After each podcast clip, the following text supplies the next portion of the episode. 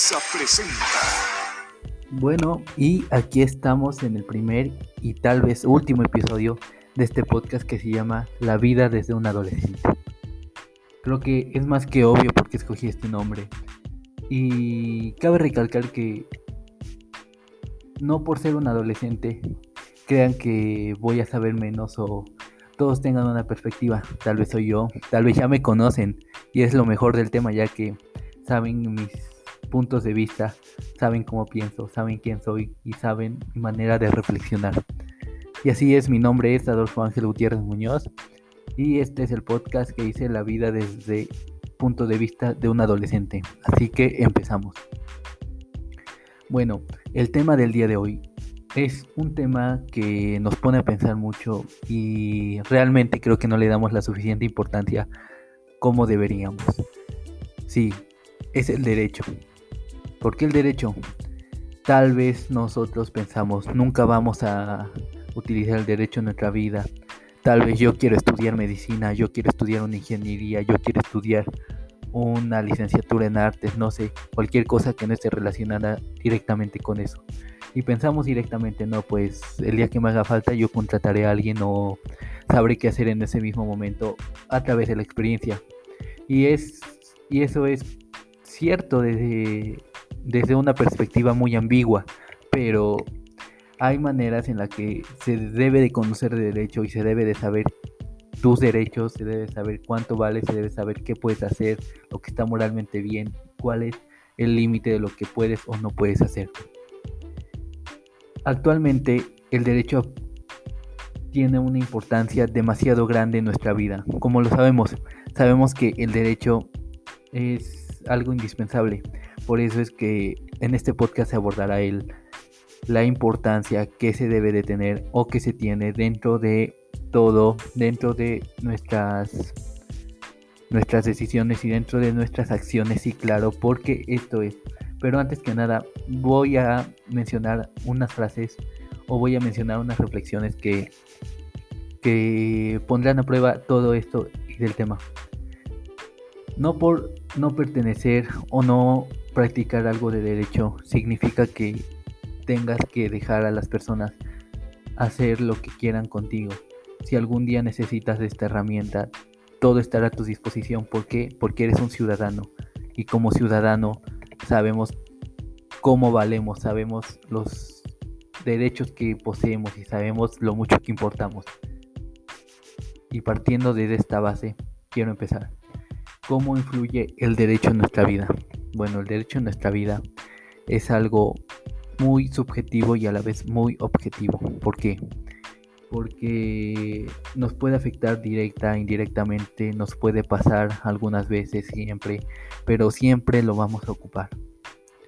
Como primer lugar, quiero destacar que todo, todo, todo el tiempo tenemos de cierta manera algo que tengamos que resolver con esto. ¿Qué quiero decir? Si en algún momento llegas a tener una situación legal, llegas a tener algún derecho que quieras defender, algún punto de vista, debes de conocer las bases y estar seguro de tu respuesta. De esta manera, es la que quiero dar a resaltar todo. Vivimos en una sociedad, una sociedad que está constituida democráticamente. ¿Qué quiere decir? Que está constituida por ejecutivo, legislativo y judicial, por un presidente, una cámara de diputados y senadores. Ellos son los que deciden por nuestro bien del país y ellos son los que toman las decisiones, ya sea en mayor o menor medida el presidente como máximo representante, diputados como la Cámara que decide y los senadores como la Cámara que aprueba. Los diputados son los encargados de decidir y de conocer al pueblo de cada uno de todos los estados de la República, así como de sus respectivas zonas. Y resolviendo esto pasa a, a los senadores que es los que se dedican a aprobar, constituido de personas normales, porque se nos olvida muchas veces que los políticos son personas normales como tú, que estás escuchando esto, como tu hermano, como tu vecino, como tu mamá, como tu papá. Son personas normales que no tienen ningún poder sobre nosotros. Es más, trabajan para nosotros. ¿Por qué? Porque tú, tú estás trabajando en una dependencia, en un trabajo formal, en un trabajo que esté registrado por el SAT. Estás rindiendo cuentas y estás pagando una parte de tu salario que se conoce como impuesto. Y es algo interesante porque deben de conocer nuestras necesidades, qué queremos, ¿no? Pues mi, comunidad quiere mayor alumbrado, quiere una seguridad, quiere mejorar el servicio de agua potable, no sé. Y se los tienes que llegar a los diputados de zona. Ellos son tus representantes, son las personas que te tienes que informar quiénes son y son las personas que quieren lo mejor para su pueblo porque por algo son de zona. Eso escala a, cifras mayores. Y ahí está la primera aplicación del derecho. Que saber informarte, saber qué quieres para ti. Si de alguna otra manera tú solo te ves influenciado por un partido político, ¿qué te espera? Debes de saber quién es la persona, lo preparado que está y las intenciones que realmente tiene. Por ejemplo, todos se van con la finta de que todos los políticos del PRI son malos.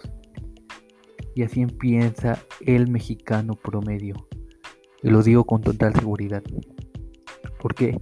Porque hemos tenido malas experiencias, pero realmente nadie se, investiga y se dedica a investigar todo lo que conlleva esa persona, la preparación, tal vez tiene un doctorado, una maestría, tal vez ya tiene buenos registros y tú no lo sabes, pero con el simple hecho de que esté con un partido político que a ti no te guste, realmente lo vas a hacer. Bueno, y creo que esto ya se va por un lado más político y un lado más profesional, pero regresemos a algo más cotidiano.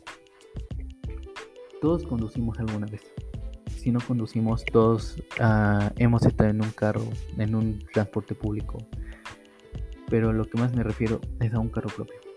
Ya sé que lo conduzca tu mamá, tu papá, tu hermano, alguna persona siempre se tendrá que ocupar del derecho para alguna cosa. ¿Por qué? Porque tener un carro significa, pagar tenencia. La tenencia que tú estás pagando por ese carro y porque pueda circular, mantener reglas las placas, mantener su servicio ya que tienes que tener su servicio bien para que no se vea afectado el medio ambiente y verifique que tu automóvil puede seguir en circulación. Todo el reglamento de circulación ha estado vigente desde, desde que se reformaron todas las leyes. Y esto quiere decir que si tú quieres poseer un automóvil, tú mismo vas a hacerte cargo de él y tienes que hacer una serie de contratos, tienes que hacer una serie de, de seguimientos, saber las reglas, saber cómo aplicarlas, saber qué puedes hacer, saber qué no puedes hacer, porque hay señalamientos, los señalamientos que indican, y esos señalamientos están por algo, esos semáforos están por algo. No porque yo prisa te vas a saltar un semáforo y pensar que no hay consecuencias. Una aplicación del derecho, pensar que no hay consecuencias, pero al final de cuentas sí lo estás. Y lo debes de afrontar con la mejor manera, sabiendo tus derechos, sabiendo qué regla violaste, cuánto se puede hacer una multa para no caer en las típicas mordidas. Esas típicas mordidas todos sabemos que son. Y si no, pues es arreglarte con el policía para darle un dinero al que te deje. Esa es la manera que todos se pueden librar. Y está bien, mira, vivimos en un sistema donde si pagas la multa va a pagar, vas a pagar algo mayor, donde un mexicano promedio gana un salario mínimo que realmente no le alcanzará para muchas cosas. Y te puedes pensar, pero creo que esto entra dentro de lo ético y de y de cómo nos llevamos y qué tipo de personas pensamos que somos y al final qué tipo de personas somos. ¿Por qué? Porque de todo esto queremos rescatar que las leyes están para cumplirse. A veces pensamos que el que rompe la ley es el más fregón o el, o el mejor porque ah, se de la ley. Pero creo que tenemos esa cultura y debemos empezar a inculcar una cultura donde el que cumple la ley es el mejor. ¿Por Porque tiene todo en regla, sabe cuáles son sus derechos, sabes cuáles son sus obligaciones y así puede exigir, puede dar, puede controlar. Si tú no sabes cuáles tus derechos, ¿qué te espera en una sociedad basada en ellos? Todos tenemos derechos humanos, derechos civiles. Todos, todos, todos. El simple hecho de que no conozcas tus derechos, el simple hecho de que seas un ignorante al saber qué puedes hacer, al saber qué pasa si hago esto, al saber las consecuencias, eh, podrás caer en el típico sistema retrógrada que tenemos. Muchas veces dentro de una detención de cualquier individuo, se intentan pasar con el individuo pidiéndole mordidas o tratándolo con justa violencia, te llegan a bajar del carro cuando legalmente no está permitido, no te pueden inspeccionar a menos que tengan fuertes sospechas de que tú estés haciendo algo. Y son cosas que realmente tienes que saber. Pero tampoco caigamos en las ignorancias y en las leyes tan ambiguas que se llegan a generar. En alguna ocasión llegué a escuchar que no deberíamos de pagar casetas porque hay libre tránsito alrededor de todo el país, lo que implica en todo México y que no deberíamos de pagar esas casetas. Pero esto es muy ambiguo ya que realmente tú puedes pasar pero caminando. Lo que realmente estás pagando en las casetas es que tu carro ingrese y tu carro pase.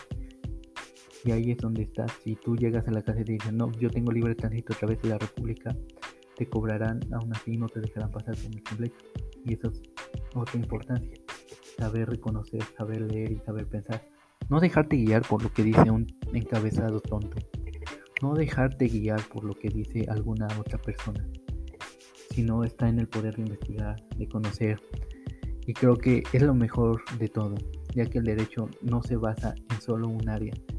No es como cualquier doctorado o cualquier ingeniería que ya son conocimientos más específicos, pero aquí es realmente importante ya que, como lo mencioné antes, ¿qué te espera de ti si no conoces tus derechos, y no conoces cómo usarlos, cómo aplicarlos dentro de una sociedad democrática en la cual se está intentando progresar día con día?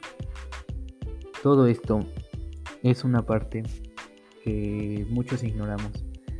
Y a ti que estás escuchando, te invito te invito a que pienses qué estás haciendo. Te invito a que leas tus leyes, a que sepas que está bien. Si conduces un auto, leer el, manual de tránsito. Si estás en una sociedad, leer qué se puede hacer, qué no se puede hacer, porque estoy seguro que más de, más de, más de uno de nosotros, bueno, tiene más de uno, yo creo que todos hemos cometido algún delito en nuestra vida y al final de cuentas no sabemos ni qué es delito. Así que esto es algo bueno para reflexionar. Y espero que te haya servido esto. Así que si quieres conocer qué puedes hacer, si quieres saber que está éticamente bien, si quieres saber, no quieres caer en, en un en un fallo de la sociedad, en un fallo democrático, en un fallo de, del sistema tienes que conocer esa parte que tanto está buscando y que está tan abierta a ti. Un último ejemplo que doy es, ¿sabías que tú puedes, tú puedes contactar a algún diputado de zona para saber qué está haciendo? Y ellos están obligados a responderte porque como lo dije, ellos están para ti. Así que piénsalo, ¿qué estamos haciendo y qué no estamos haciendo? por qué lo hacemos y por qué no lo hacemos. Así que solo te invito a que pienses eso y pues nos vemos hasta la próxima. Bye. Sígueme en Instagram, en Facebook y en TikTok. Entonces aparece como Ángel 0109 o P.Ángel Nos vemos.